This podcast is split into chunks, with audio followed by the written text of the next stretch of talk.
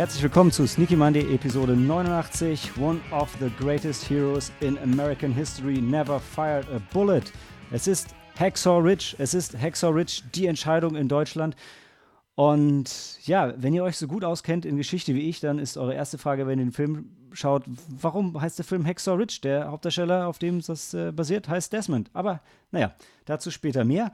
Ähm, wir haben leider unseren äh, Kriegsveteran Dan nicht dabei, aber ich glaube, Ina hat sich schon sehr tief eingelesen in die Materie und wir kriegen das auch so hin. Genau. Ähm, ja, eine, äh, ein, ein Service-Announcement noch äh, für den Anfang. Wir nehmen diese Woche mehr oder weniger live auf. Das heißt, wenn irgendwas noch chaotischer ist als sonst, dann liegt es daran und nicht an uns. Oder an uns und daran. Wir werden sehen. Und ähm, wir, das heißt uns, ähm, die da wären diese Woche, das sind zunächst einmal Maike. Moin, moin. Huh, ah, Erleichterung. Äh, Ina. Hallo. Cori. Hallo. Das hat mich verwirrt. Hätte da nicht ein ähm, Moin Moin? Egal. Ähm, moin, und moin. Äh, Helena. genau. Und Sam ist wie immer dabei. Und, und hallo, hallo. Und ähm, ja, wir sind immer noch im Shutdown. Wir sind immer noch in der Heimkino-Sneak. Und letzte Woche hat Ina einen Film ähm, empfohlen, nämlich Hacksaw Ridge. Diese Woche werde ich einen Film empfehlen. Und ich warne schon vor. Dan ist nicht dabei, also ist okay, wir werden nicht würfeln müssen. Ähm, der wird free of charge auf Amazon zu sehen sein. Anders als Hacksaw Ridge. Den mussten wir alle mehr oder weniger kaufen, leihen, allerdings auch von Prime, auch wenn ich mich erinnere, dass wir auch noch andere Leihmöglichkeiten aufgetan hatten.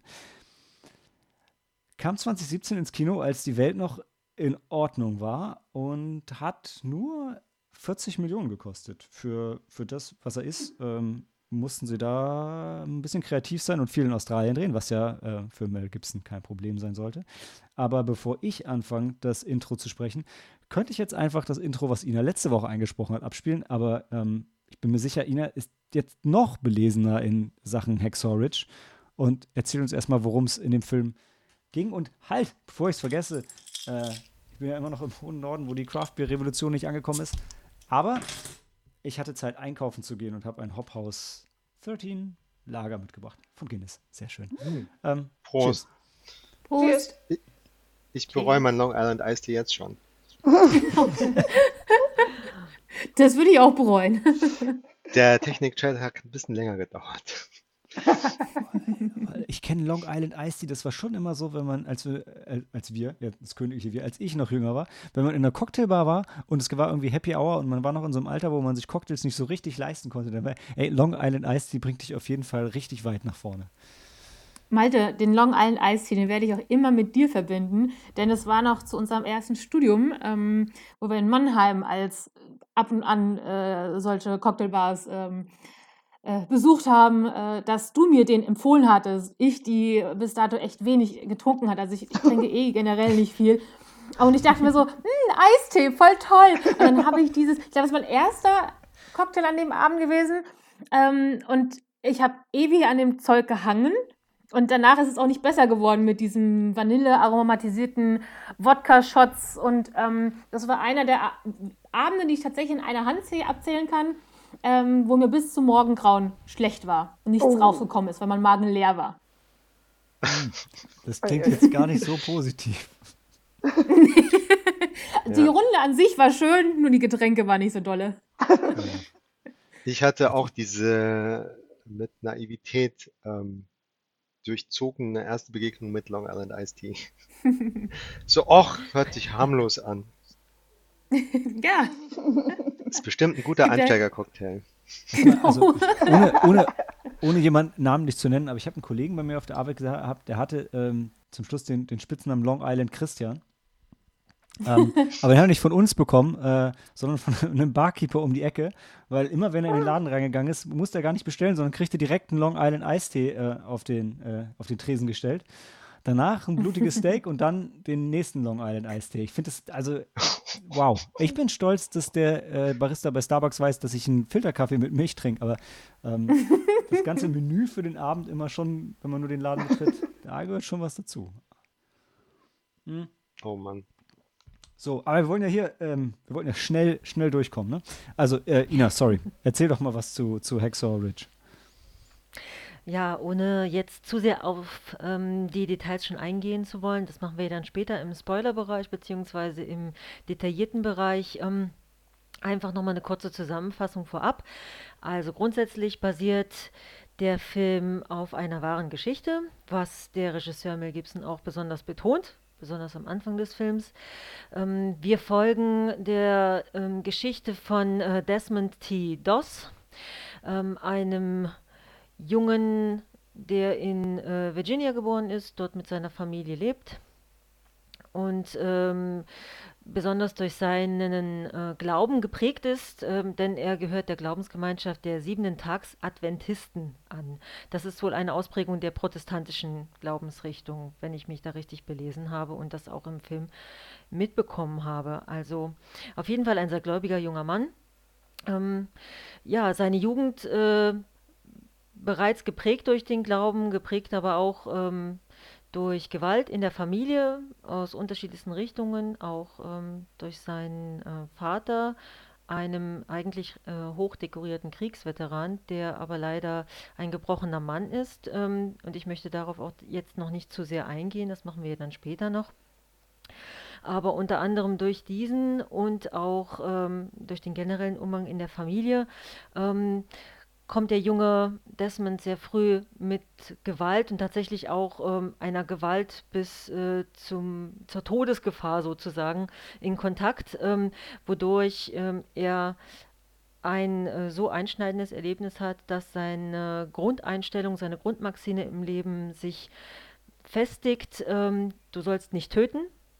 Und da dieser Maxime folgt er daraufhin absolut rigoros, ähm, denn ähm, er isst, soweit ich weiß, auch überhaupt kein Fleisch. Und ähm, ja, später, ähm, 15 Jahre nachdem wir sozusagen den jungen Desmond verlassen haben, steigen wir wieder ein in seine Geschichte und ähm, erleben die Zeit, als er ähm, seine Liebe kennenlernt, als er versucht, seinen Weg als äh, patriotischer Amerikaner zu finden, als junger Mann zu finden.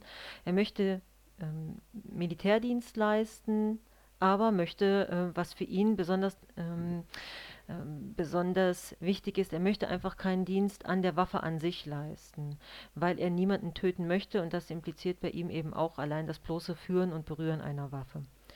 Dadurch äh, möchte er als Sanitäter im Krieg dienen und äh, versucht auch, sich als solcher ausbilden zu lassen. Er absolviert die Ausbildung ähm, auch, erleidet währenddessen aber wegen seiner Überzeugung unterschiedliche ähm, Formen der Schikane. Ähm, aber er kann diese Ausbildung letztendlich abschließen. Ähm, die genaueren Umstände werden wir auch eher später besprechen. Und er nimmt seinen Dienst auf mit seiner Einheit an äh, dem sehr berühmten sogenannten Hexer Ridge, sowas wie dem, dem Sägeblatthang, wenn man es denn frei ins Deutsche übersetzen möchte, einem ähm, sehr starken Abhang auf der Insel Okinawa, bei denen sich seine Einheit eben ähm, den ähm, japanischen Verteidigungstruppen gegenüber sieht und äh, während des Kampfgeschehens, was äh, auch sehr ausführlich gezeigt und geschildert wird, was einen großen Teil des Films natürlich einnimmt, ähm, wird unter anderem auch nochmal gezeigt, wie er sich beweist, auch wie er im Zusammenspiel mit seinen Kameraden agiert und warum er denn dieser große ähm, Kriegsheld ähm, ohne Waffe geworden ist, als der er heute auch ähm, in den USA bekannt ist ist. Ja, soweit erstmal ganz grob zusammengefasst. Ja, ich finde, das ist ja schon eine, ähm, eine ganze Menge. Und ich habe vorher auch, auch überlegt, mir der Film geht mit 139 Minuten auch eh ganz schön lang, ähm, wie man den Film beschreiben kann, ohne ihn zu sehr zu spoilern. Und ich glaube, man kommt aber nicht drum rum, genau das zu machen, was du gerade gemacht hast, ihnen zu sagen, okay, im Prinzip ähm, gibt es drei Abschnitte in dem Film. Ist ja jetzt für Kriegsfilme auch nicht so ungewöhnlich. Ne? Also es wird, ähm, gibt die, es wird die erste Geschichte des Protagonisten erzählt, dann kommt die Ausbildung und dann kommt der Kampfeinsatz.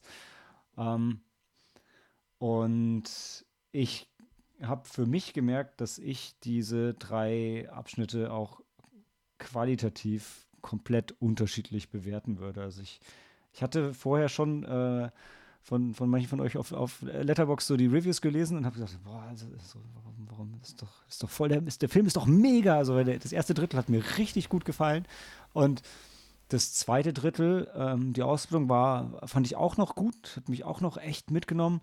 Und dann, was ja eigentlich bei einem Antikriegsfilm von Höhepunkt zu sprechen, ist da vielleicht ein bisschen schwierig, aber was ja zumindest der dramaturgische Höhepunkt eigentlich sein sollte, das letzte Drittel, war für mich sehr schwach und also ohne dann zu spoilern, aber es war für mich theatralisch ähm, sehr sehr einseitig, was ja naja, ähm, kann man auch machen. Hat mir halt, ist mir halt ein bisschen böse aufgestoßen. Ähm, übertrieben, überstilisiert und auch, ja, auch wenn es, ja, es ist halt seine Geschichte und sie ist ja so oder so ähnlich passiert. Trotzdem, das letzte Drittel, das war für mich wirklich, puh, da wollte ich einige Sterne wieder abziehen, die ich dem Film vorher gegeben hätte.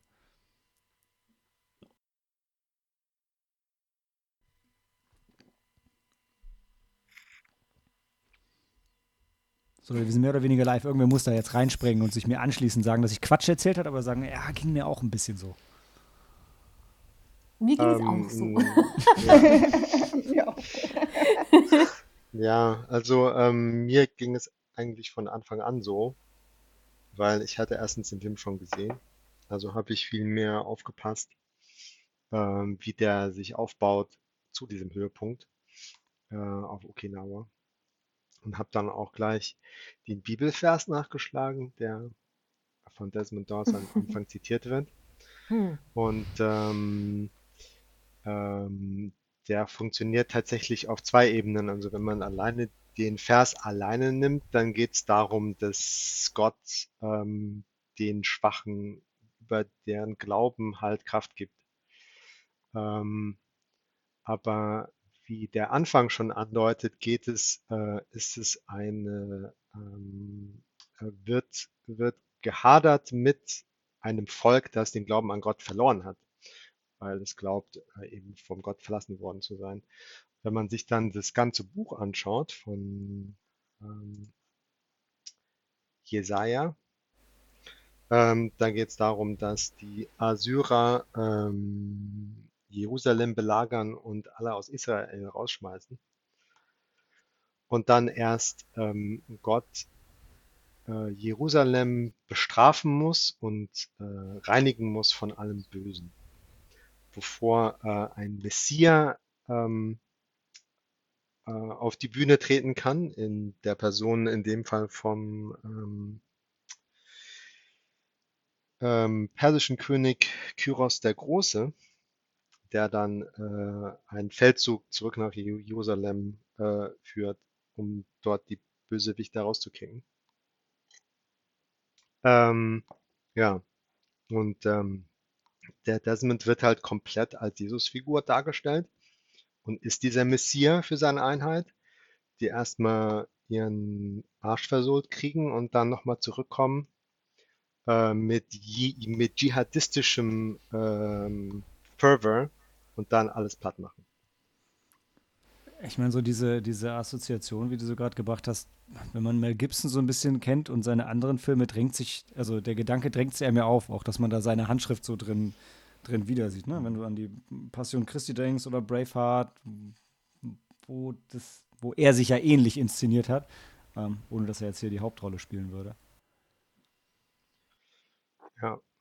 Ähm, und die, wie die Kriegsschlachtgewalt inszeniert wird mit Zeitlupen und Verliebtheit zum Detail von herumfliegendem Blut und Gedärmen, Eingeweiden und Gliedmaßen. Mhm. Da denkt man sich schon, der Mel Gibson findet Krieg richtig geil. äh, und insofern ist das für mich auch kein Anti Antikriegsfilm, sondern genau das Gegenteil. Also wenn das jemand sich anschaut, dann kriegt man doch richtig Bock, in eine Armee einzutreten, die Kameradschaft zu genießen und ein paar Ausländer abzumetzeln. Ich, und ähm, also, so wie die Japaner dargestellt werden, ist auch hm. weniger als neutral. Ähm, ich, muss nur, ich muss nur ganz kurz reingrätschen, äh, Sam. Wegen und der, wenn wegen der- Antikriegsfilmsache. hm, Weil, also ich, ich verstehe, was du, was du meinst und das äh, überstilisiert und so habe ich ja auch so gesehen, aber also ich hatte den Film jetzt ähm, zum Beispiel mit meiner Mutter und meinem Vater zusammen geschaut ähm, und kann da zumindest sagen, dass die Antikriegsszenen, also das Kriegsszenen am Ende schon wie Antikriegsszenen gewirkt haben, weil meine Mutter war kurz davor, den Raum zu verlassen und meinte halt irgendwann, jetzt ist aber langsam mal gut. Also das war wortwörtlicher Ausspruch, weil ich auch gedacht, boah, das geht halt schon echt lang und es ist schon echt brutal. Ich das, ich glaube, ein bisschen, wie gesagt, ohne den Film da verteidigen zu wollen, weil auf mich hätte es auch so gewirkt, wie du gesagt hast, aber ein bisschen hängt es, glaube ich, auch mit deinen, mit deinen Sehgewohnheiten zusammen und in, inwieweit du Gewalt in Filmen grundsätzlich abkannst oder nicht. Ja, weil, ja, weil mir, ging, mir ging es nämlich, nämlich genau, genauso. So. Ich, mu ich musste dann, musste dann nämlich auch, mich auch den Raum, den Raum verlassen, verlassen. Und ich habe und ich hab dann, zu, dann zu Daniel, Daniel auch gesagt, auch gesagt Joel, Joel, das, das geht, jetzt, geht jetzt so nicht, so nicht mehr. mehr. Ähm, ähm, Mhm. und, dann- und dann musste ich, musste ich uns ein, neues, neues Getränk, Ja. Getränk holen. holen. Please, Lord, let me say one also, more. Also wollte ich, wollte ich. So nein, bitte Ja. Ja. Aber und das Krasse an der Stelle finde ich aber, wenn man dann die, ähm, die wahren Begebenheiten dahinter äh, liest, dann hat er sogar noch mehr Leute gerettet, als im Film gezeigt wird. Ja. Aber ähm, das macht die Mhm. Darstellung im Film halt trotzdem nicht. Hm. Also ich fand zwei, äh, Ja, ja, zwei, ja, zwei Zitate genau, zur genau. Entstehung des Films waren, waren für mich da bezeichnend.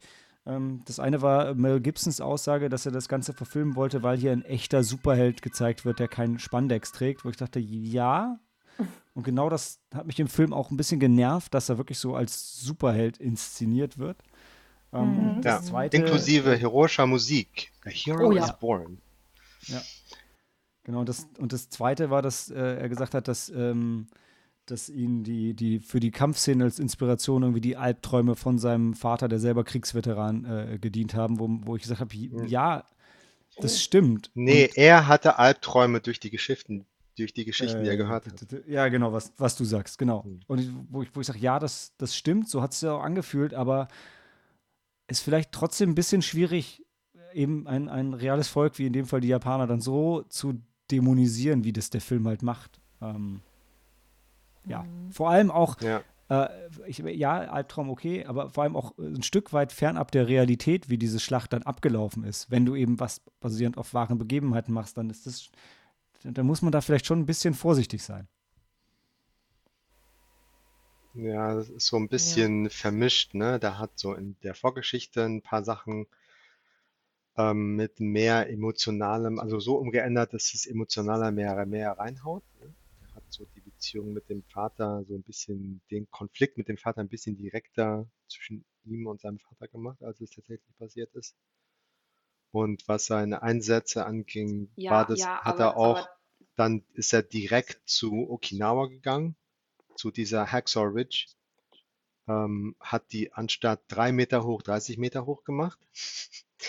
ähm, und ähm, der war nämlich vorher auch schon im, im Einsatz und nachher, nachher, hinterher hat er auch noch zwei Einsätze. Aber Und bei was 139 da passiert Minuten, ist, hat er, noch hat er mehr mit Einsätze in wären nicht drin gewesen. Ja, ja, klar. Also das hat er halt kommt alles so ein bisschen zusammengeworfen. Und gleichzeitig Dinge rausgeschnitten, die zu krass waren, auch wenn sie echt passiert sind. Ähm, aber andere Dinge dann wieder ähm, für mehr Dramatik äh, krasser gemacht, als sie waren. Sorry, Helena, du hattest noch was?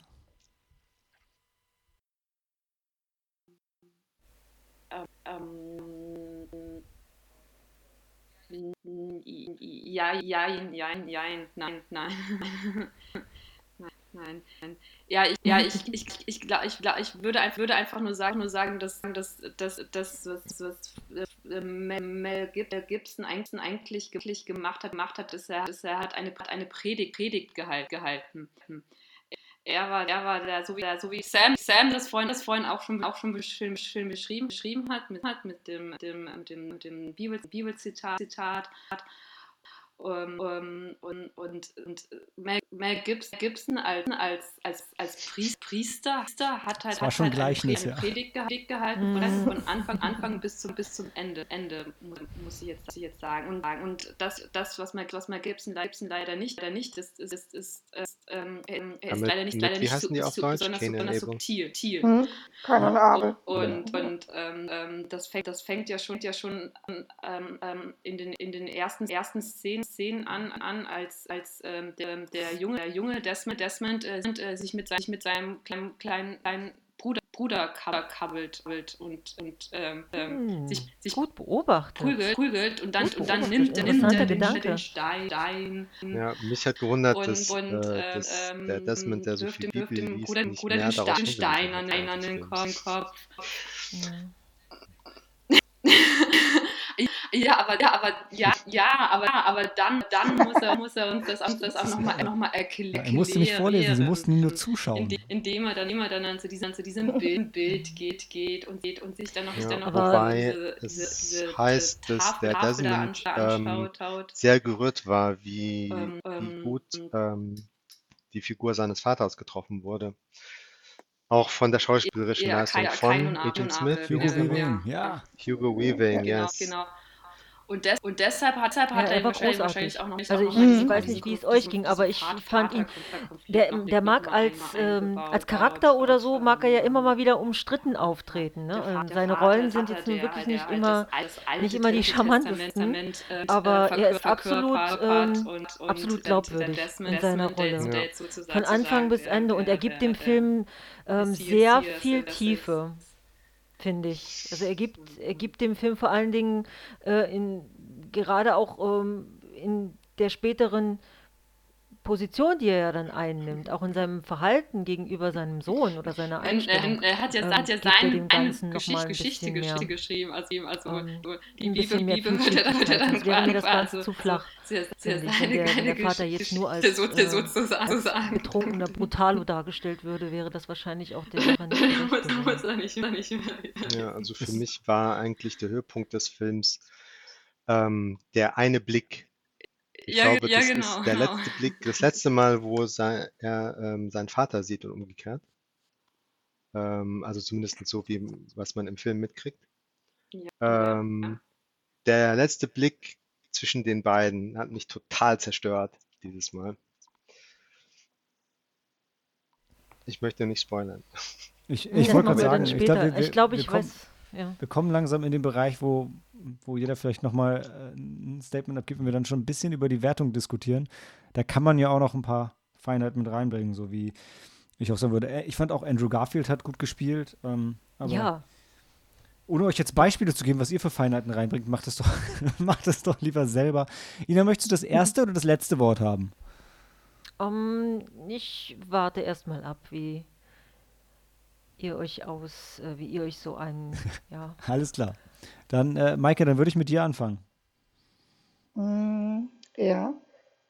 Ähm, ich glaube, ich bin da bei drei Sternen. Also er hätte, wäre, wäre das letzte Drittel irgendwie anders verlaufen oder ähm, dann, dann hätte er mehr Sterne bekommen, aber das hat das leider irgendwie noch kaputt gemacht. Ähm, so, äh, erstes Drittel, was du auch schon sagtest, war, war schön und zweites, die Ausbildung war auch gut und, und das dritte, das war einfach zu, zu viel des Guten. Also wie gesagt, von der Länge der, der Kampfszenen und, und, und ähm, genau dieses, dieses Blutrünstige. Und ähm, ich meine, ich gucke ja sonst auch gerne oder Horrorfilme, Slasherfilme und alles, aber das war jetzt irgendwie ja was ganz anderes trotzdem und ähm, für mich einfach zu viel. Und deswegen ja, drei Sterne und sonst wäre mehr drin gewesen.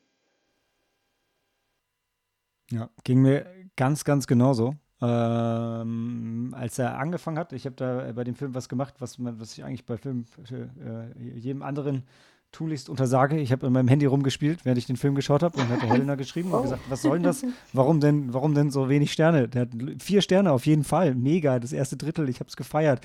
Äh, dann im zweiten Drittel, ich so, naja, okay, dreieinhalb Sterne, aber es ist immer noch richtig gut.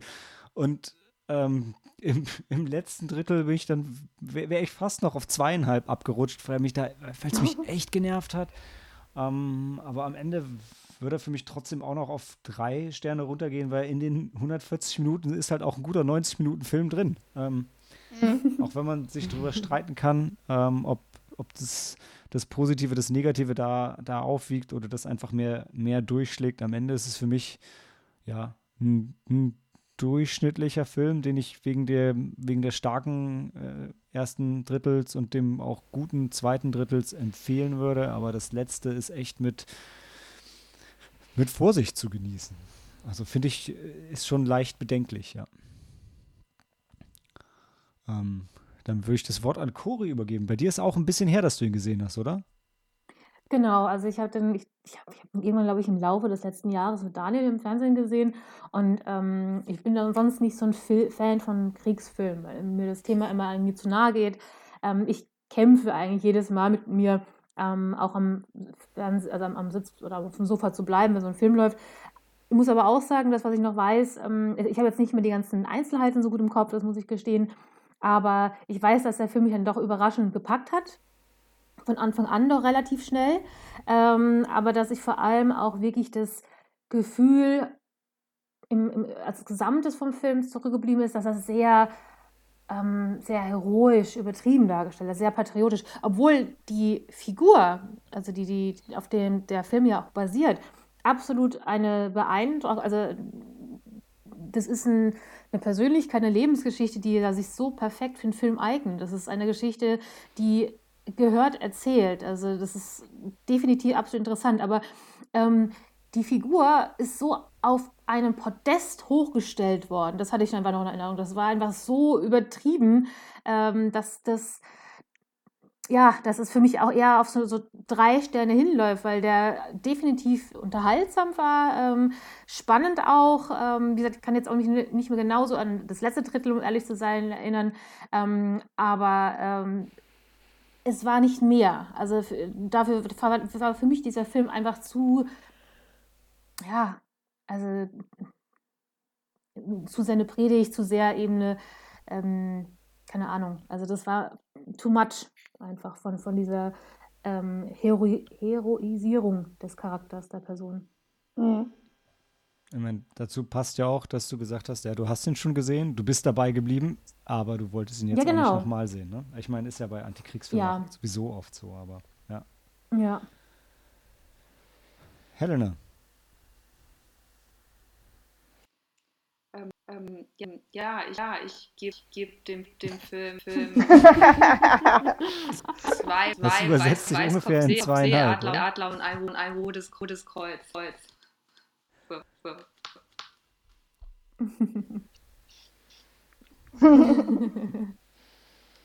ich, ich, ja, ja. Also wenn, wenn ich, ich, ich glaube, wenn, glaub, wenn ich Amerik Amerikanerin wäre, wenn du, wenn du nicht du wärst, dann würdest du den Film mehr mögen, aber da du du bist, gläubig, dann, dann wäre das, wär das mein, mein Film.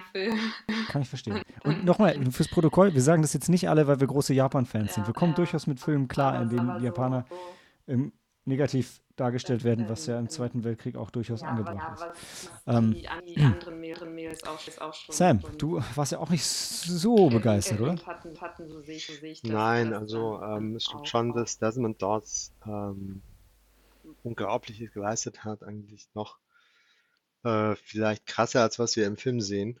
Ähm, was der Mel Gibson dann runterschrauben musste, weil es sonst mhm. unglaubwürdig im Film gewirkt hätte. ähm, aber auf der anderen Seite gibt es vier Biografien, ich glaube zwei Dokumentarfilme. Der Mel Gibson hätte den Film nicht drehen sollen, der macht die Welt schlechter. Halber Stern von mir. Ja, ja. Uh. Es ist ein. Hm. Ja, ja.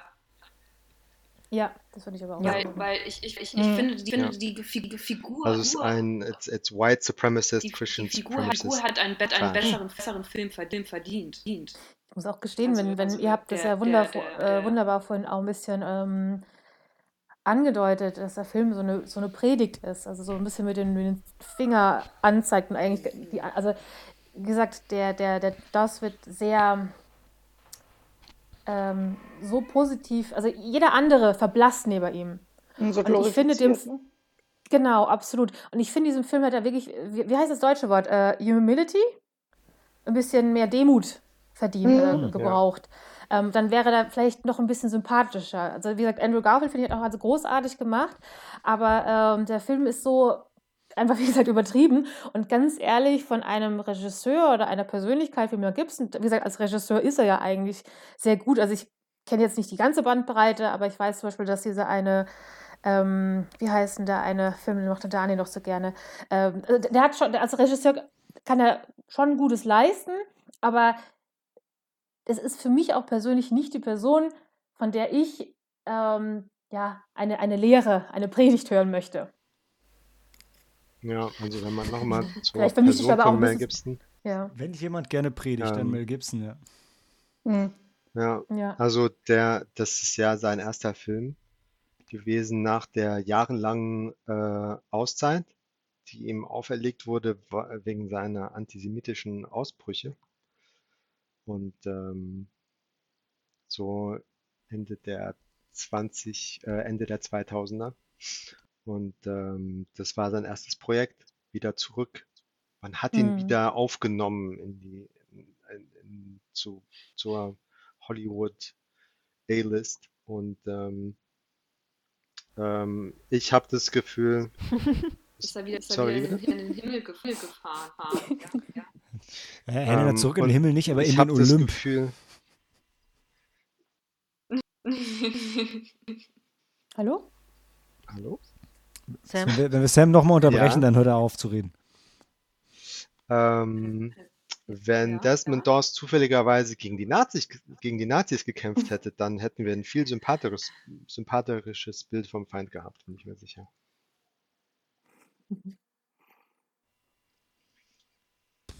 Meinst Also du? ja, halb, äh, halber Stern.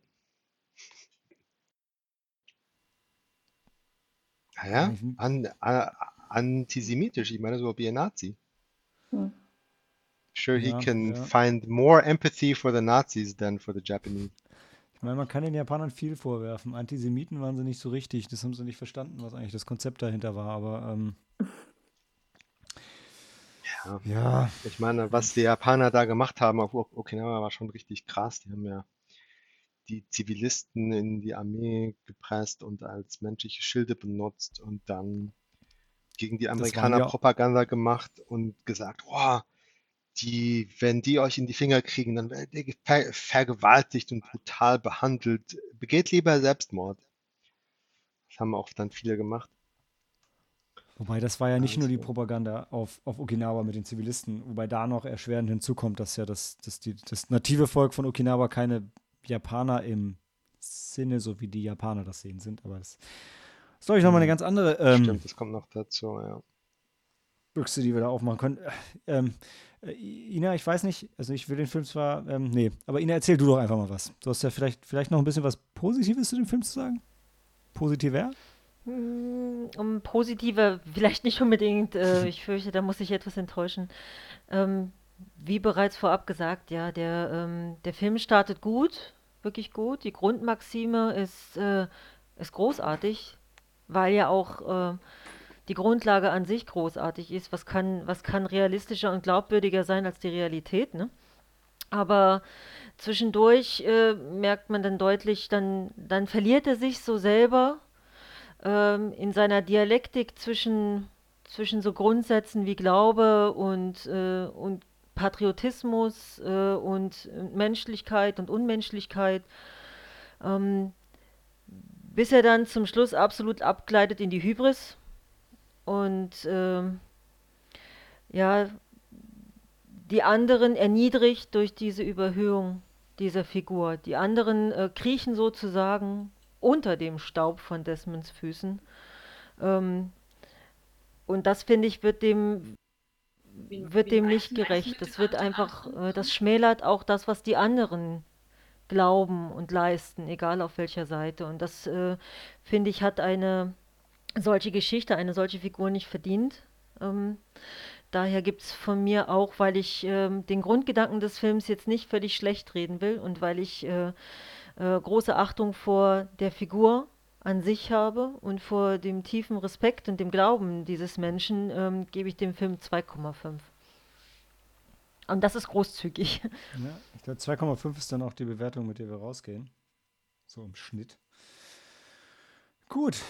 Ähm, können wir uns gleich im, im Spoilerbereich noch äh, verheddern, beziehungsweise ach, ich hatte so eine schöne, so eine schöne Überleitung mir überlegt, wo ich sagen wollte, dass wir über die Hacksaw Ridge in Hostile Spoiler Territory gehen. Bis gleich.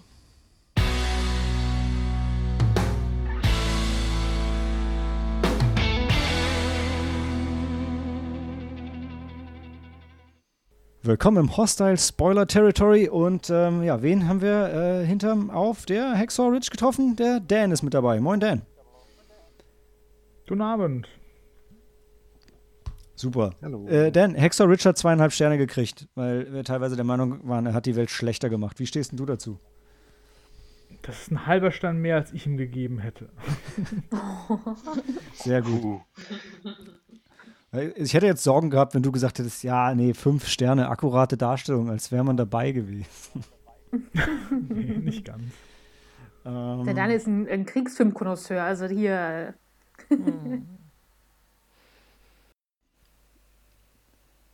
Eben, Ja, ich glaube, Ina, ja, genau, Hm. Ina, für, für, für du doch nochmal dein, dein äh, Plädoyer aus, nachdem Helena dich nochmal gefragt hat, wen du denn meintest, äh, dass, dass alle schlechter dastehen im Vergleich zu äh, Desmond.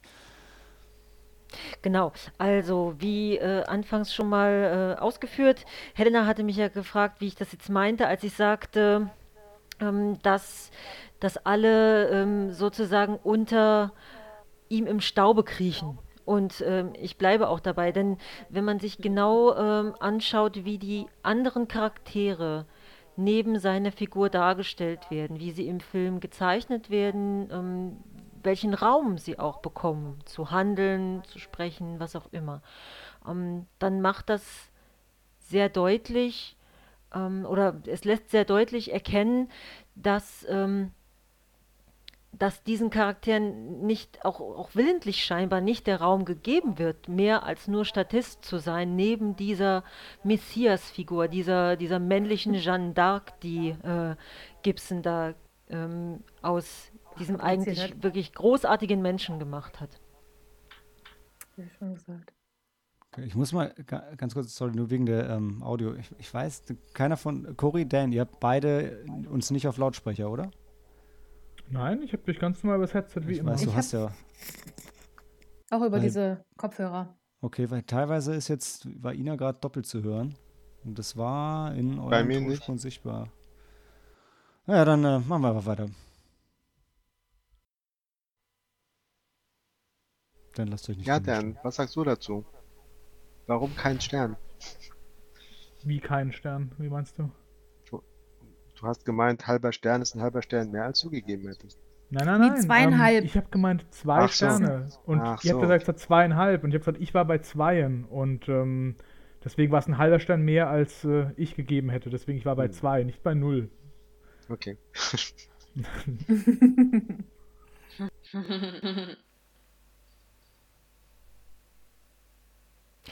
Denn was hattest du für einen Eindruck, ähm, wo waren denn die Stärken beim Film? Wenn, Die Stärken des Films fand ich am Anfang, wie die Charaktere aufgebaut worden sind. Ich mochte das, wie seine Freundin und er halt zusammenfinden. Es war so wie so ein klassischer Liebesfilm, so. Ähm, aber dann wurde halt am Ende nichts draus gemacht. So, ich mochte auch diese Vaterfigur, also den, sein Vater, wie der im Ersten Weltkrieg gedient hat und da halt so Shell-Shock zurückgekommen ist. Es war auch super gespielt von Elrond, ja. Ähm, und- ja, aber dann, aber, oh aber, aber sobald es dann irgendwie so losgeht mit diesem Militärding und so, das war halt alles äh, nicht so geil dann, fand ich. Weder die Ausbildung noch diese Kriegssachen dann. Ja, irgendwie Vince Vaughn total fehl, fehlgecastet. Dem seine Stimme ist fast jedes Mal ge gebrochen, als er rumgeschrien hat. Mhm. Peinlich ist das. Ja. Ja, ja, aber, aber er hat, er hat, er war, er war groß. Eigentlich groß war doch für die. Rolle von Vince Vaughn Mel Gibson er vorgesehen. Also seid mal froh, dass, weil er äh, so, weil er so dass du da noch jemanden ist, anders hingestellt hast. Dann, dann über alle, über alle.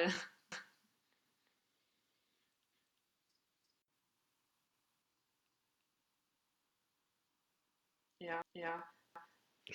Ja, ja. Oh. Und, und, und, dann, und dann am Ende, am Ende natürlich, natürlich ist er, ist er verletzt. verletzt. Ja, Der- das war der so eine Superhelden-Spielzeug. Was war, was war er äh, außer, außer äh, ein Captain- Sandkasten-Szene.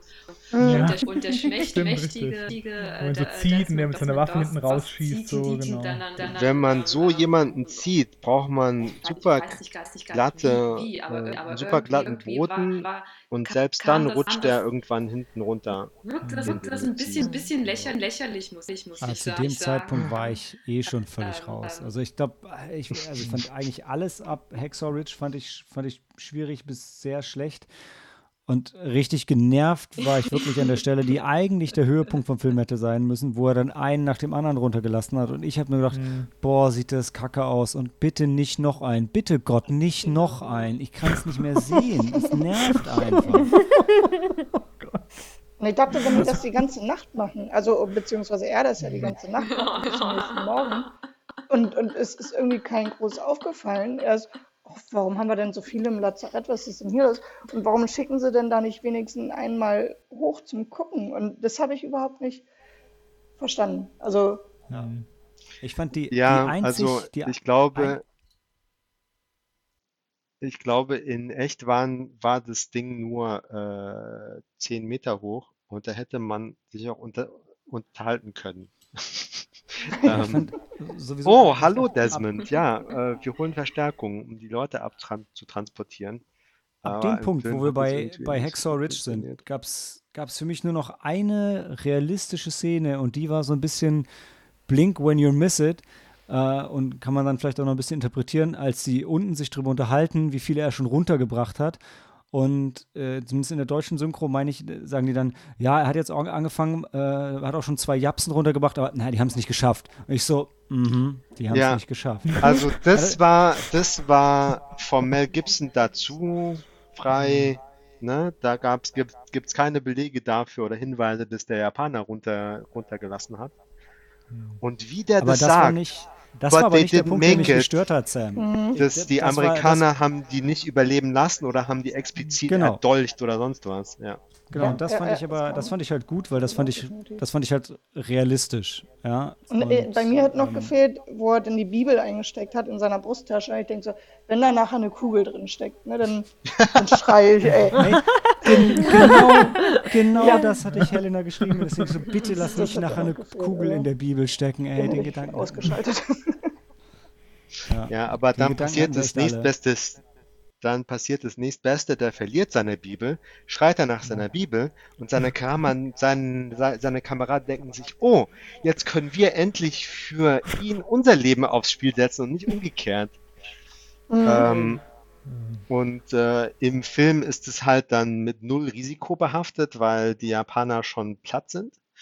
Ähm, in Realität ist es dem erst viel später aufgefallen und sah, irgendwelche Kameraden von ihm sind dann nochmal auf eine längere Mission gegangen, extra, um Oh. dann nochmal hinzugehen, um danach zu suchen, was viel gefährlicher gewesen sein muss. Das ist ja sogar noch dümmer als die Realität. Sorry. Ja, genau. Also was man im Namen der Religion alles, äh, also das hat denen vielleicht Energie gegeben. Please Lord, let me save one more. Oder dann die, das Selbstbewusstsein für den letzten Push dann am, am, am Samstag. Ähm, aber dann geht es irgendwann zu weit. Ähm, so, Ina, du warst gerade dabei, was ganz Kluges zu sagen. No pressure. Aber ich weiß es nicht mehr. es, ist mir, es ist mir entfallen. Ich sage, ich sage so viele kluge Sachen, mir fällt bestimmt was anderes ein. Redet ihr einfach erstmal weiter. Du hast gesagt Religion und Bibel und ähm, Glaube, glaube. Das, ich das, ich finde, ich find, den, den Aspekt, den Aspekt fand, ich, fand ich eigentlich tatsächlich, tatsächlich, tatsächlich recht gut, gut dass, dass äh, er, er den, den anderen, anderen Soldaten, Soldaten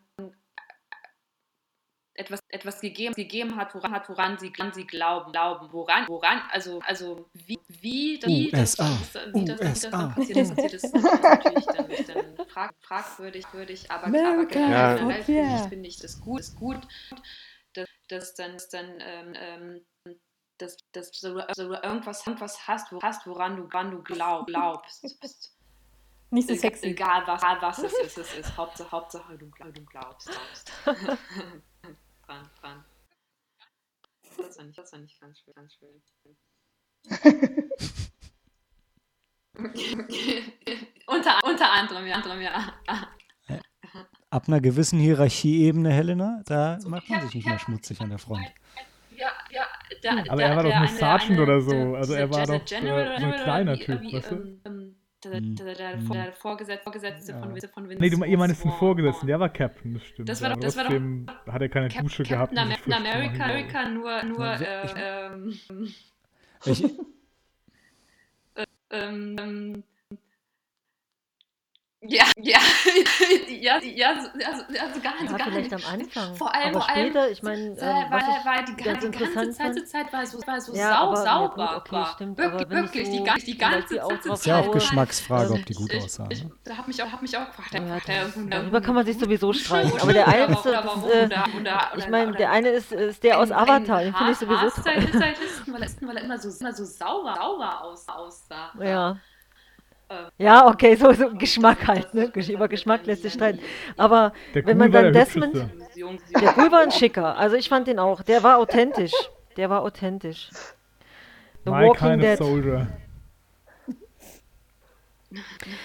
Nee, was ich dann Aber- auch toll, war- was ich an auch interessant war, war mein kurzer Gedankengang, als Ja, ich dann ja. Desmond äh, gesehen habe, als sie ihn dann abduschen und all das Blut, dann habe ich dann gedacht, wow, gebadet wirklich im Blut, in Tränen, in Schweiß. Er ist wie Siegfried der Drachentöter da oben. Ich habe sogar in der Szene noch gedacht, wo kommt denn immer noch die rote Farbe her? Der muss doch einen Schlauch haben irgendwo, weil das, das hat ja wirklich nicht aufgehört. Und der hat ja irgendwie, der hat ja nicht krass lange Haare oder so. Also ich habe echt gedacht, Ja. das muss ein Special Effect sein. Ähm, ja. Ich muss, ich muss eine Sache ganz dringend loswerden, weil wir haben es schon me- mehrfach angedeutet und das war eine Sache, die mir so, ja, äh, die, die mich beim Film echt irritiert hat, ähm, ist, wie krass dämonisiert die Japaner wurden in dem Film. Also das Mhm. wirkte wie eine Film, ein Film gewordenes Propagandaplakat. Verdammt, echt, Helen, du hörst uns nicht mehr? Ja, das, die Frage erübrigt sich. Ähm, okay, dann, dann pausieren wir doch kurz die Aufnahme. Boah, ist Ina so einfach, wieder einzusteigen, wo man aufgehört. Und das macht den Schnitt nachher auch so einfach. Ich habe jetzt schon keinen Bock. Ähm, eine Sache, die ich unbedingt noch loswerden wollte, auch wenn wir es an mancher Stelle schon angemerkt haben, ist ähm, die, die echt für mich sehr, sehr krasse Dämonisierung der Japaner, die so ein bisschen ist wie eine filmgewordene Variante von anti-japanischen Propagandaplakaten. Also neben dem, was ich natürlich, was natürlich drin sein muss, dass sie Harakiri oder Seppuku oder was auch immer, also auf jeden Fall rituellen Selbstmord begehen und sich aufopfern, ist dieser Volkssturm, den die Japaner da machen. Und ähm, ich fände es gut, der, wenn Dan das vielleicht auch noch mal historisch ein bisschen ins rechte Licht drücken kann, weil so mein Gedanke war auch, dass das Letzte, was die Japaner auf Okinawa hatten, waren so Hundertschaften von Männern, mit denen sie einfach blindlings stürmen konnten, weil ich glaube, Material wurde doch schon langsam irgendwie knapp, aber diese, diese gigantische, völlig dumme japanische Übermacht, die wie, wie Orks oder Zombies auf die Amerikaner zurennen und schreien und einfach nur ähm, dazu da sind, um in Fetzen geschossen zu werden. Und gerade da kam dann auch das, was Sam vorhin gesagt hat, wo das wirklich sehr cineastisch inszeniert war mit mit fast videospielhaften Nahaufnahmen von, von Waffen in Dauerfeuer und Zeitlupe und boah, das war echt. Ähm, Ja, genau, da hatten wir drüber gesprochen auch. Also ich fand, das war halt so, der Film hat so gewirkt wie ein Frontsoldat, der nicht dabei war, das später daheim erzählt hat. So wie du auch schon gesagt hast, so propagandamäßig und ich bin da auch total dabei. Das hat mich mega gestört, dieser Erste Weltkriegscharge, den die da vollführen mit unendlich Manpower und wo ich auch richtig ausgestiegen bin, ist, wo Desmond ja durch das Artilleriefeuer geht und halt Leute rettet und kaum hört der Beschuss auf, steht direkt ein japanischer Stoßtrupp da, als hätten sie drauf gewartet. Und ich so, nee, jetzt haben sie schon ihr Bunkernetzwerk, aber nee, die sind natürlich auch draußen gewesen, die ganze Zeit. Und wie behindert ist eigentlich dieser Artillerieschlag? Es ist ein Artillerieschlag, wenn die Marine den ausübt? Keine Ahnung.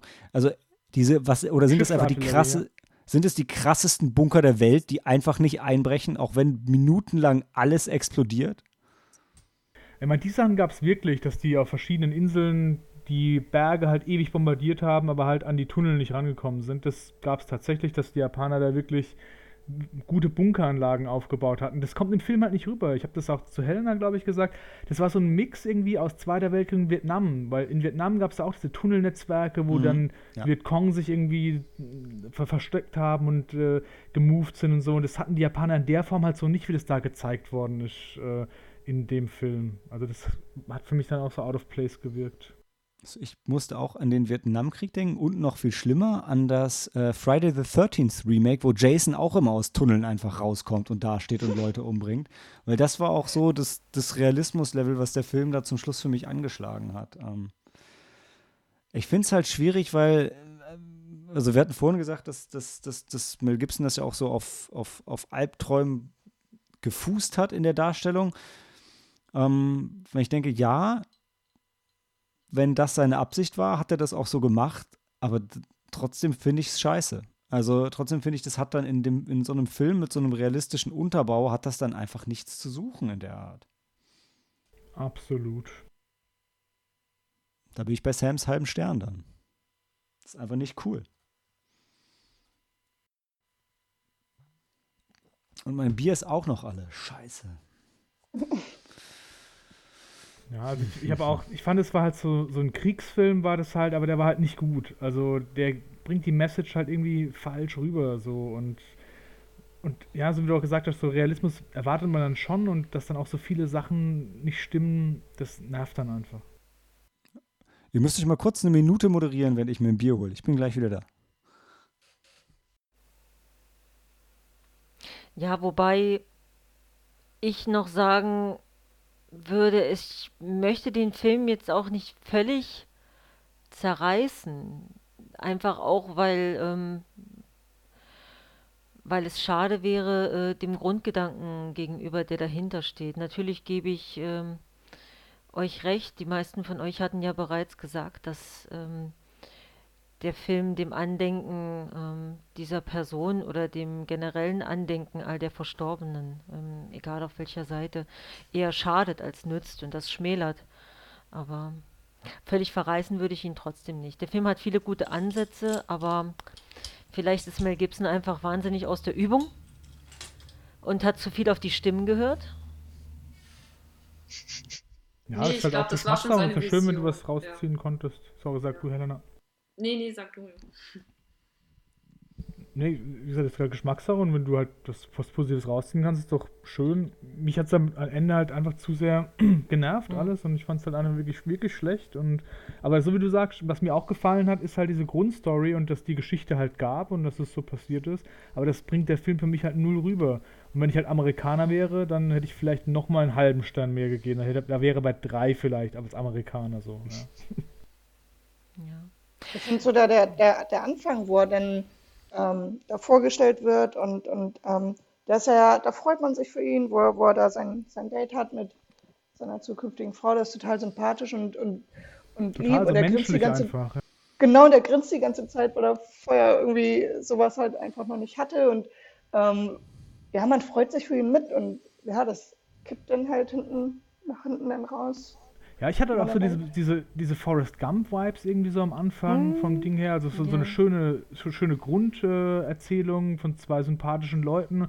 Und du merkst ja schon so, er ist nicht so ganz äh, äh, der, der hellste, was Beziehungen und sowas angeht. Und aber trotzdem halt nicht so, nicht wirklich dumm, sondern einfach ähm, unerfahren und, und naiv, könnte man sagen. Und wie gesagt, und sie Mhm. spielt das auch toll, dieses, dass sie so miteinander rumschäkern.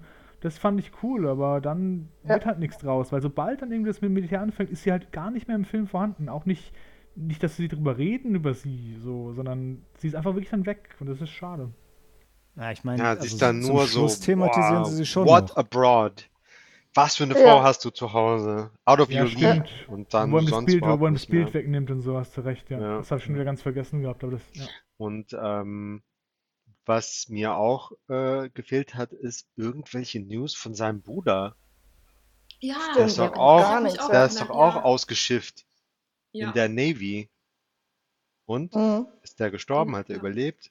Das erfährt man dann erst bei den ähm, Interviews. Äh, ganz zum Schluss gibt es nochmal Fotos und Interviews mit den, mit ein paar von den echten Leuten. Unter anderem sein Bruder spricht dann auch. Mhm. Ja, du hast immer gedacht, da muss Ja. irgendwie noch mehr kommen, halt, aber dann, dass er vielleicht stirbt und dass er deswegen ein Soldat werden muss, so, aber da kam ja dann nichts draus, genau, stimmt. Ja, vor allem, weil Ja. sein Vater enterbt den Bruder dann quasi, aber kaum ist Desmond dann beim, beim Militär, dann zieht er seine alte Uniform an, obwohl er doch eigentlich ähm, dieses, dieses Traumata erlebt hat. Ich- und, ähm, Ja, aber, das aber fand da ich dann ja- wieder, das hat für mich gut funktioniert. Da kannst du auch Weil nicht der, sagen, der, dass er das sofort gemacht hat, weil der war ja die ganze Nee. Ausbildung vorbei. Also da ist ja schon viel Zeit vergangen, auch wenn das vielleicht nicht gut im Film dargestellt wurde. aber der Bruder muss ja auch eine Ausbildung hinter sich gehabt haben. Ja, aber ja, das war ja aber nicht der, der hatte Zeitpunkt, eine straighte. Ausbildung als ganz normaler, gut aussehender, starker junger Mann, der auch ein Gewehr in die Hand nimmt. Nee, hat ja glaube, da keine wollte er, Probleme anscheinend. ja, ich glaube, da wollte der Vater einfach auch nochmal, ähm, ähm, dass er da ein bisschen Autorität ähm, erfährt oder, oder ähm, ausschüttet und wo er doch da bei der Vorzimmerdame ist und, und tritt dann da Ja. so auf und der, der kommt da jetzt mit, mit Uniform und, und dann wird ihm das jetzt gewährt und dann sagt er ja noch, mit wem er da in Frankreich gedient hat und ähm, gut, dann kommt er ja auch durch, aber ja, nicht so einfach vielleicht, wie er gedacht hat und ich denke, deswegen hat er das gemacht. Also so, so habe ich das herausgesehen, aber Ja, also er, der Desmond hat am Ende seinen Vater davon üb- überzeugt, dass, ähm, dass es legitim ist, wie er das machen will. Und ähm, dann war ich durchaus sehr gerührt, als sein Vater dann da äh, am Telefon mitgehört hat und dann gesagt, nein, ich muss jetzt was machen, ich muss meinen Sohn unterstützen. Scheiße. ähm, und äh, dann zieht er halt seine Uniform an und äh, kreuzt dann bei seinem ehemaligen äh, Truppenführer auf, der mittlerweile Gen General ist und lässt halt Vitamin B wirken an der Stelle. Und ähm, noch viel ähm, bewegender fand ich dann, wo er ähm, in das Court Martial reingeplatzt ist, was übrigens nie Mhm. stattgefunden hat, ähm, um den Brief von diesem General zu überreichen, wo drin steht, Nein, äh, eigentlich müsst ihr euch mal, müsst ihr lesen, was in den Gesetzen steht und euch entsprechend verhalten und Desmond das machen lassen, äh, was er möchte. Ähm, aber dieser Blick, ähm, den der Vater dann seinem Sohn zuwirft, hat so gleichzeitig immer noch enttäuscht, ähm, um Vergebung bittend und irgendwie Verständnis und Liebe und irgendwie so viele Dinge gleichzeitig fließen da zwischen denen, das da haben wir ja. Ja. Desmond Sam musste das ihn ja Highlight auf des mehreren Films. Ebenen überzeugen. Mhm. Ne? Ich meine, es war ja nicht nur, also er musste ihn ja überzeugen, dass es okay ist, dass er dient. Er musste ihn überzeugen, dass es legitim ist, dass er das durchkriegt, dass er dient und nicht die Waffe in der Hand nimmt. Und also das war ja schon, da war schon einiges Sein tun. Vater, also sein Vater wollte ja nicht, dass seine Söhne in den Krieg ziehen, Punkt. Ja, Egal unter welchen Mhm. Umständen. Schon, Ja. genau, schon überhaupt in den Krieg ziehen. Und er auch legitim. Also da hat er ja Ja. auch gute Gründe für gehabt. Er sagt, hey, wir Mhm. wussten es damals nicht besser. Äh, mach du nicht denselben Fehler wie ich. Hm. Ja, und ich fand gut, Ja. wie seine Frau da reagiert hat. Äh, also, ähm, wo er dann ja halt, das soll dann ja keine Entschuldigung sein, aber wo er halt dann ähm, gewalttätig in dem Sinne wurde, dass er gesagt hat, ja, ihr hättet ihn vor dem Krieg kennenlernen müssen. Ne, das, das ist ja nicht ne, das, was er jetzt ist. Ähm, ja, war, also gut, wer diese Gewalt hat, vorher nicht so gewesen, die ist ausufern, aber ähm, ja, hat sie eigentlich ganz schön erklärt, ne? So, Ja, der Krieg mit einem macht. es- Es geht ja nicht nur darum, dass man sterben kann, sondern es geht auch darum, dass die Männer, die zurückkommen, nicht die gleichen Männer sind, die hingegangen sind, ja. Mhm, genau. Das stimmt. Ja. Ähm, als letzte, ich habe tatsächlich noch eine letzte Frage, die ich ganz gerne mal in die Runde werfen wollte, und zwar einfach nur äh, zur schauspielerischen Leistung des Hauptdarstellers. Wir haben ja jetzt über den, über einige Nebencharaktere gesprochen. Und ähm, wie fandet ihr denn den, den jungen Hauptdarsteller? Also konnte der zumindest äh, in einigen Bereichen überzeugen, oder habt ihr gesagt, hm, der, der Nee. schafft es nicht, die Figur zu füllen? Nee, absolut. Ich meine, am Anfang fand ich das schön geschauspielert. Die Szenen, die er und seine Freundin und später halt Frau hatten, waren gut und so. ähm, da war, das hat gepasst, nur dann danach hat er halt nichts mehr gehabt so zum Schauspielern. Dann war es halt dieser Krieg, wo halt dann einfach, finde ich, halt schlecht äh, gemacht war und da konnte das ist halt nicht retten, so von ihm, fand ich. Mhm. Wo er von A nach B gelaufen ist und gar nichts groß mehr ähm, schauspielerisch da passiert Ja. ist. Ne? Ja, Also dann ich wurde er nur noch von allen angebetet und um Vergebung Mhm. angefleht. Mhm. fand Wir haben dich Andrew falsch Garfield- eingeschätzt, kannst du Andrew mir Garfield vergeben? hat's, hat's schon gut gespielt, ähm, aber er war jetzt auch nicht gerade out of character besetzt. Also ich fand Andrew Garfield hat, hat Andrew Garfield gespielt. Das war seine Performance, wie er sie auch in, in Spider-Man gegeben hat. Ne? So Na, ob, jung, da ich mal. Oh. ja. jung, optimistisch, idealistisch und äh, das hat er halt so durchgezogen. Und ich, also ich, ich fand's gut, aber auch nicht überraschend. Ich würde zwar schon sagen, dass sich Mühe geben, den Charakter wirklich so rüberzubringen, wie der ist, weil du hast ja in diesen Szenen am Ende nochmal gesehen, wie der alte Mann halt spricht und so. Und das hat er schon verkörpert, dieses, dass du denkst, so, er ist so ein Hillbilly und so, und das ist in ihm drin. Das hat er gut rübergebracht, fand ich so, gerade am Anfang. Ja, Ich habe ihn deutsch synchronisiert gesehen. Vielleicht hat da ein bisschen was gefehlt, muss ich zugeben diesmal. Ähm, weil ich nicht mit meinen Eltern zusammengeschaut habe. Äh, habe ich nicht so rausgehört. Ich Also, habe in okay, dem das Original auch geguckt besser. und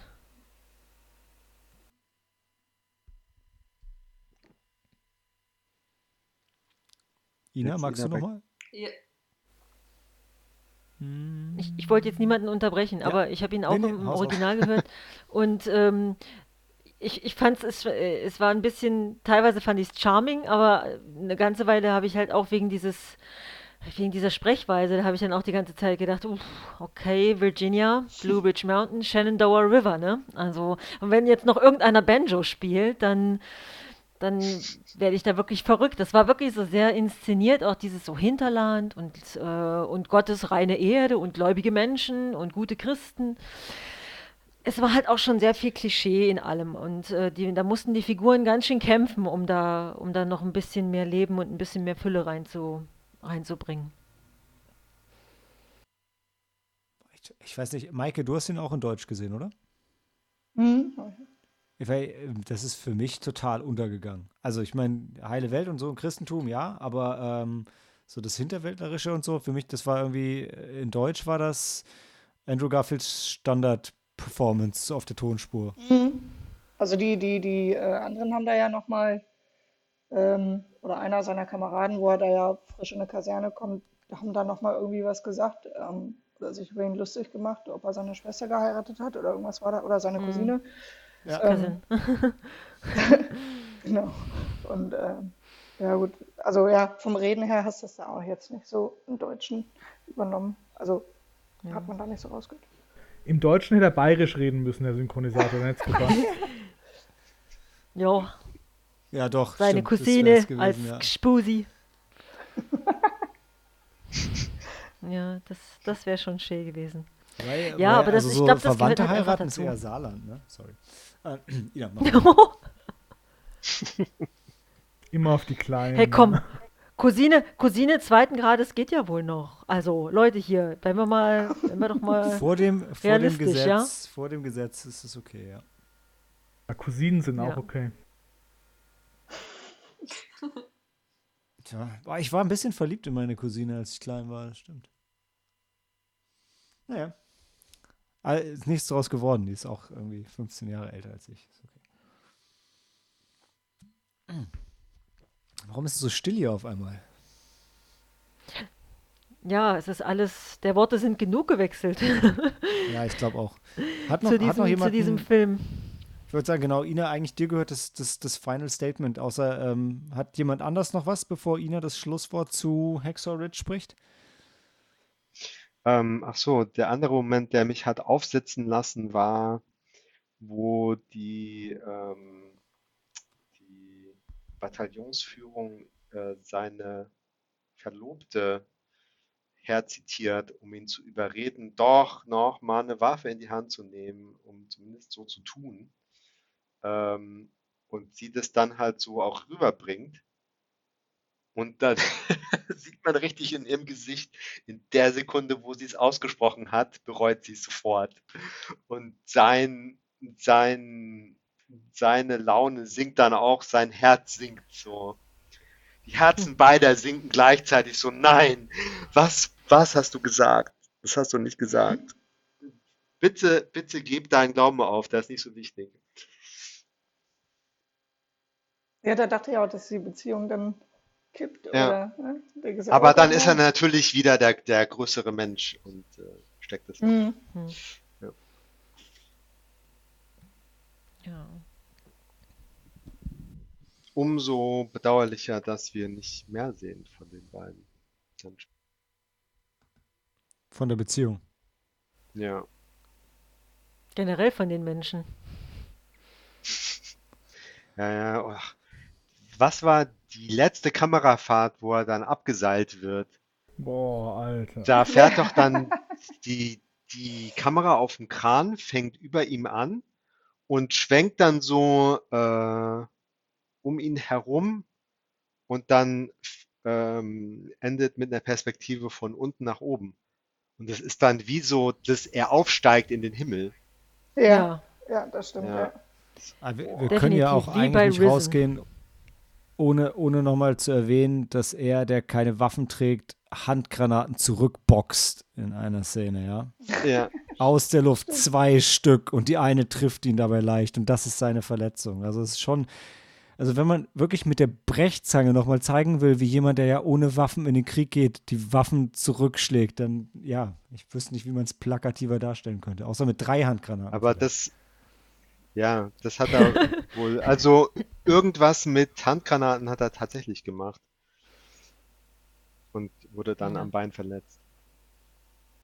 Ich finde so krass, Soll ich erzählen, Szene, was wirklich passiert ist? Ja, genau, da wollte ich auch gerade hinaus. Hat Hau sich rein, ja. draufgeworfen. Ja, der, der wird dann halt von, äh, wie im Film auch, dann ähm, fangen die den halt erstmal weg und dann äh, kommen die an jemanden vorbei, der noch schwerer verletzt ist.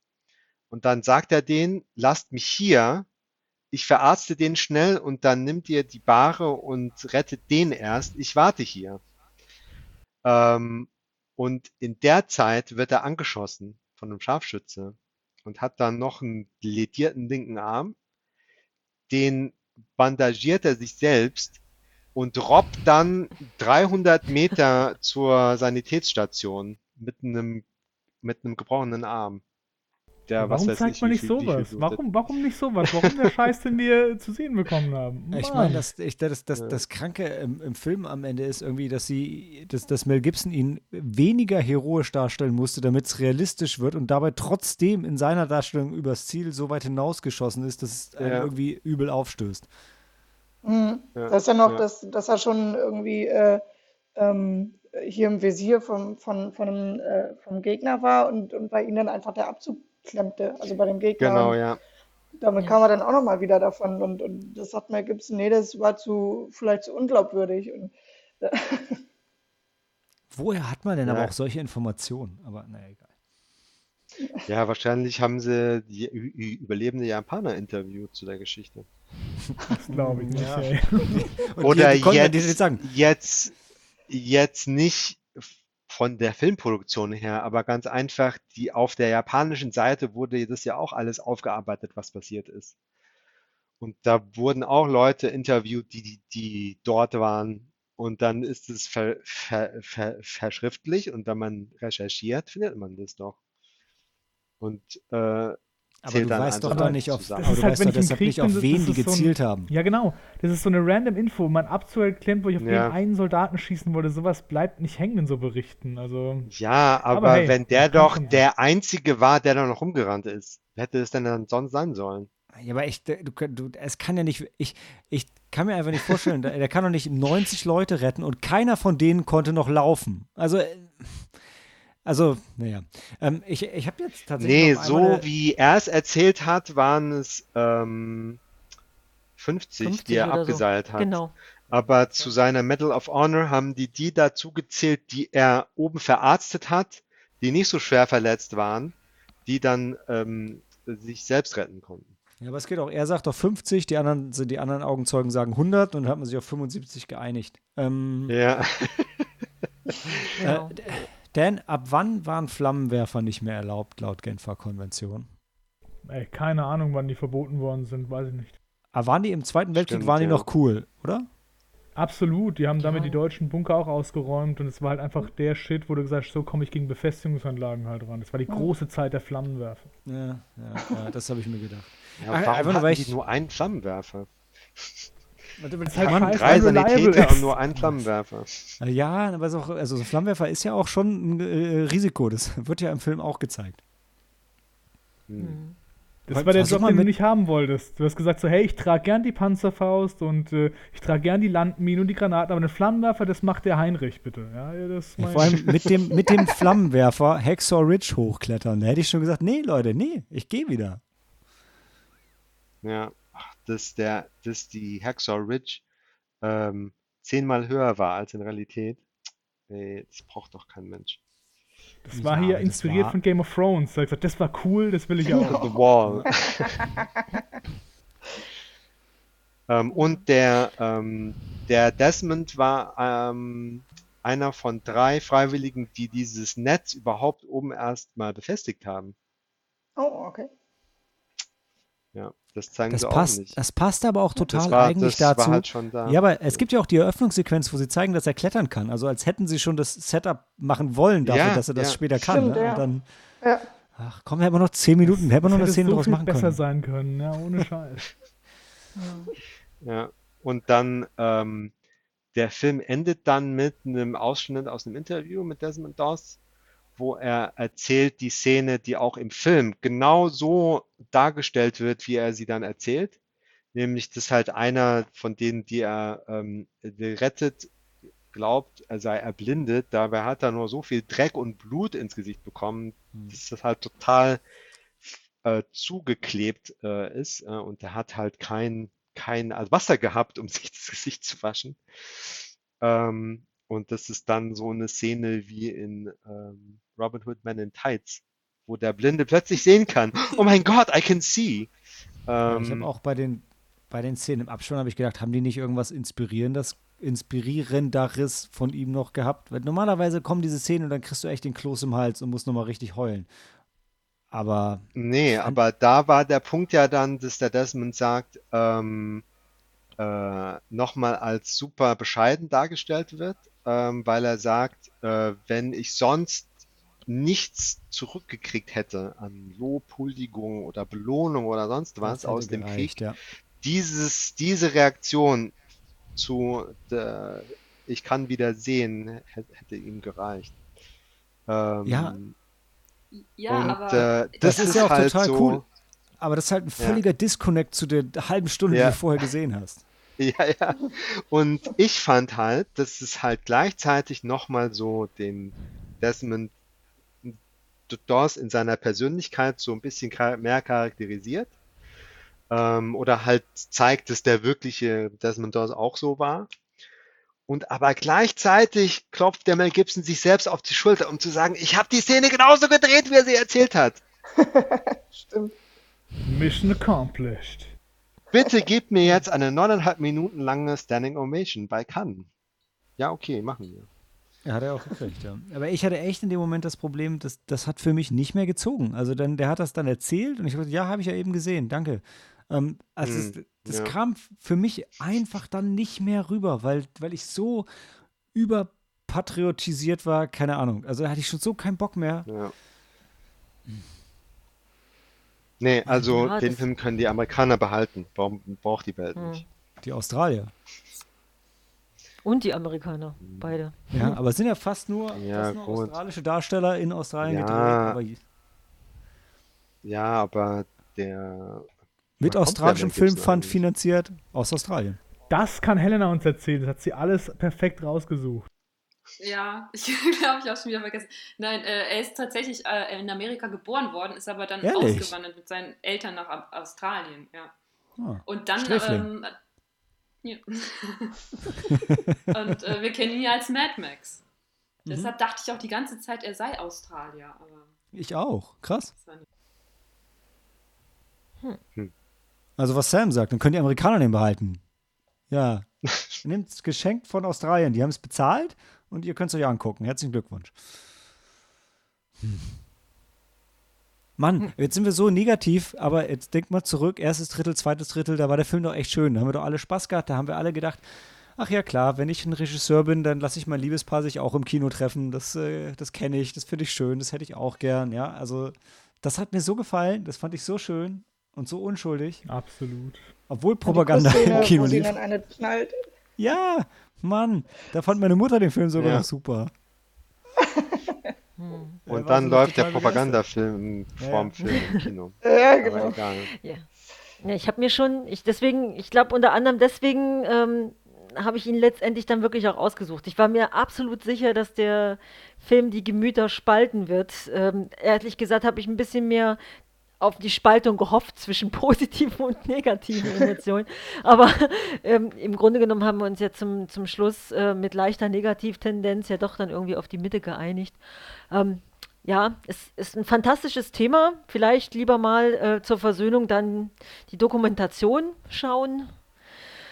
Vielleicht äh, rückt die ja das Bild dann äh, wieder gerade, nachdem man so fehlinformiert wurde.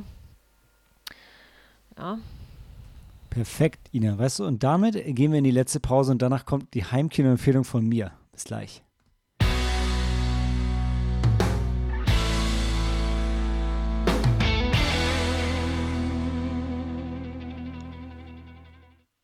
So, da sind wir wieder. Wow. Und ähm, Dan, du, du warst nicht da und es tut mir leid, äh, wir müssen nicht würfeln heute. Ähm, meine Heimkino-Empfehlung gibt es äh, kostenlos zu streamen, wenn man ein Amazon Prime-Abo hat. Und jetzt habe ich gemerkt, hast Musik scheiße, eingespielt gerade, das war ziemlich cool. ich habe, ja, mega, die, die, die Zuhörer haben es auch gehört. Äh, und erzähl mir noch ein bisschen mehr, mehr dazu, während ich merke, dass ich die Seite geschlossen habe, wo, wo der Film ist, den ich empfehlen wollte. Verdammt. Easy. So, ich habe ja schon gesagt, dass man auf Amazon Prime streamen kann, genau. Und äh, ja, wie ihr äh, mich kennt, habe ich natürlich wieder eine äh, obskure Horrorperle ausgegraben, die ich selber noch nicht gesehen habe. Und ähm, die wahrscheinlich und hoffentlich auch ihr alle noch nicht gesehen habt. Und ich halte es für relativ wahrscheinlich.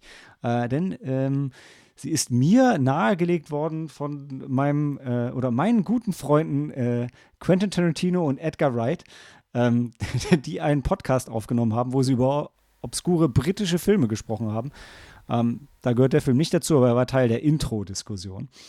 Ähm, und ähm, ich war total überrascht hinterher zu sehen, dass es den nicht nur zu streamen gibt, sondern zu streamen gibt auf äh, Deutsch. Die Rede ist natürlich von dem äh, 1981er Klassiker ähm, Hell Night. Ich glaube, in Deutschland hatte der einen ganz anderen Titel. The, irgendwas mit P. Um, but it doesn't matter. Ihr findet ihn Paranoia auf steht Amazon. Paranoia, genau. Danke, Mike. Ihr findet ihn auf Amazon Prime auch unter äh, Hell Night und auch in OV. Und ähm, genau, er ist im, im Abo enthalten, ist keiner der Stars aus dem Film hat danach, glaube ich, irgendwas von großer Bedeutung getan. Ähm, und es ist ein, einer dieser leicht vergessenen Slasher-Klassiker äh, der, der, der 80er oder der, also 1981, hatte ich ja schon gesagt Oh, und hängt, glaube ich, so ein bisschen zwischen ähm, Slasher und Haunted House Film. Also er wurde auch ähm, durchaus verglichen mit, und äh, da kann Cory mir gleich ins Wort fallen, und äh, weil ich immer all diese Titel durcheinander bringe. Entweder House on Haunted Hill oder The Haunting of Hill House. Aber ich glaube, es ist House on Haunted Hill. Also es sind, glaube ich, ist, glaube ich, eine Sorority und vier Leute übernachten in, ähm, in einem heimgesuchten Schloss. Wie gesagt, ich habe ihn selber noch nicht gesehen, aber wenn Quentin Tarantino sagt, dass er gut ist und nächste Woche kann ich auch erzählen, warum er diesen Film für gut befunden hat, das ist nämlich tatsächlich eine, eine Szene, bei der ich nächste Woche testen werde an euch, ob ihr seid wie Quentin Tarantino und bei derselben Szene gedacht habt, ha, wie geil ist das denn? Ähm, oder auch nicht. Äh, laut seiner Aussage geht es den meisten Zuschauern so. Also ist jetzt nicht, äh, vielleicht nicht die größte Herausforderung. Aber ja, ich freue mich auf jeden Fall doch äh, sehr auf diesen Film. Ich weiß nicht, vielleicht, Cory, schaffen wir es ja, den, den zusammenzuschauen, nachdem wir schon andere Geisterhausfilme zusammengeschaut haben mit durchaus ähnlicher Thematik. Ähm, ja, das ist meine Heimkino-Empfehlung okay. der Woche. Ist jetzt keiner mehr da? Weiß ich nicht. Ich bin da. die sind noch da. Ich bin noch da. Hörst du uns? Ja, sind alle noch da? Alle sind wieder zurück. Wir haben alle, wir haben alle den Film gesucht. Äh, es geht übrigens um Höllennacht, nicht Höllenritter. Ja, genau. Die. Hell Night, Der mit- die Höllennacht, ja. Der mit Linda Blair? Ja, Aber die ist ja eigentlich Und auch bekannt, also als Schauspielerin. Die war ja das Dann- bei Exorcist. ich würde sagen, dann nehme ich zurück, dass keiner der Darsteller hinterher noch irgendwas geschafft hat. Denn offensichtlich, sie- ja, du hast natürlich recht, von The Exorcist bis Scream hat die Frau durchaus noch was gemacht, ja. Ja, ja, ja. Aber beziehungsweise Hell Night ist ja noch einiges später nach Exorcist. Also danach hat sie ja wirklich nicht mehr viel gemacht. Ich habe mit Screamer also bestimmt so eine Gastrolle oder so. Und wahrscheinlich aufgrund ihrer Historie. Definitiv. Naja, also, ähm, Okay, ich höre die Sinne- Hälfte der Leute jetzt im Moment nicht. Wo ist Malte? Ich höre Malte nicht mehr. Ist okay. Sagt ja auch, ja, wir sind, wir sind, sind durch. Ina. kann, kann jemand von euch Ina sagen, dass sie ganz kurz ruhig sein soll, während wir die Abspannmusik laufen lassen? Und ähm, dann. Ina, äh, kannst du bitte kurz ruhig sein, dass Malte noch sein Outro sprechen Das klingt so gemein. Also, Live-Aufnahme for the win. Handy aus und Film ab.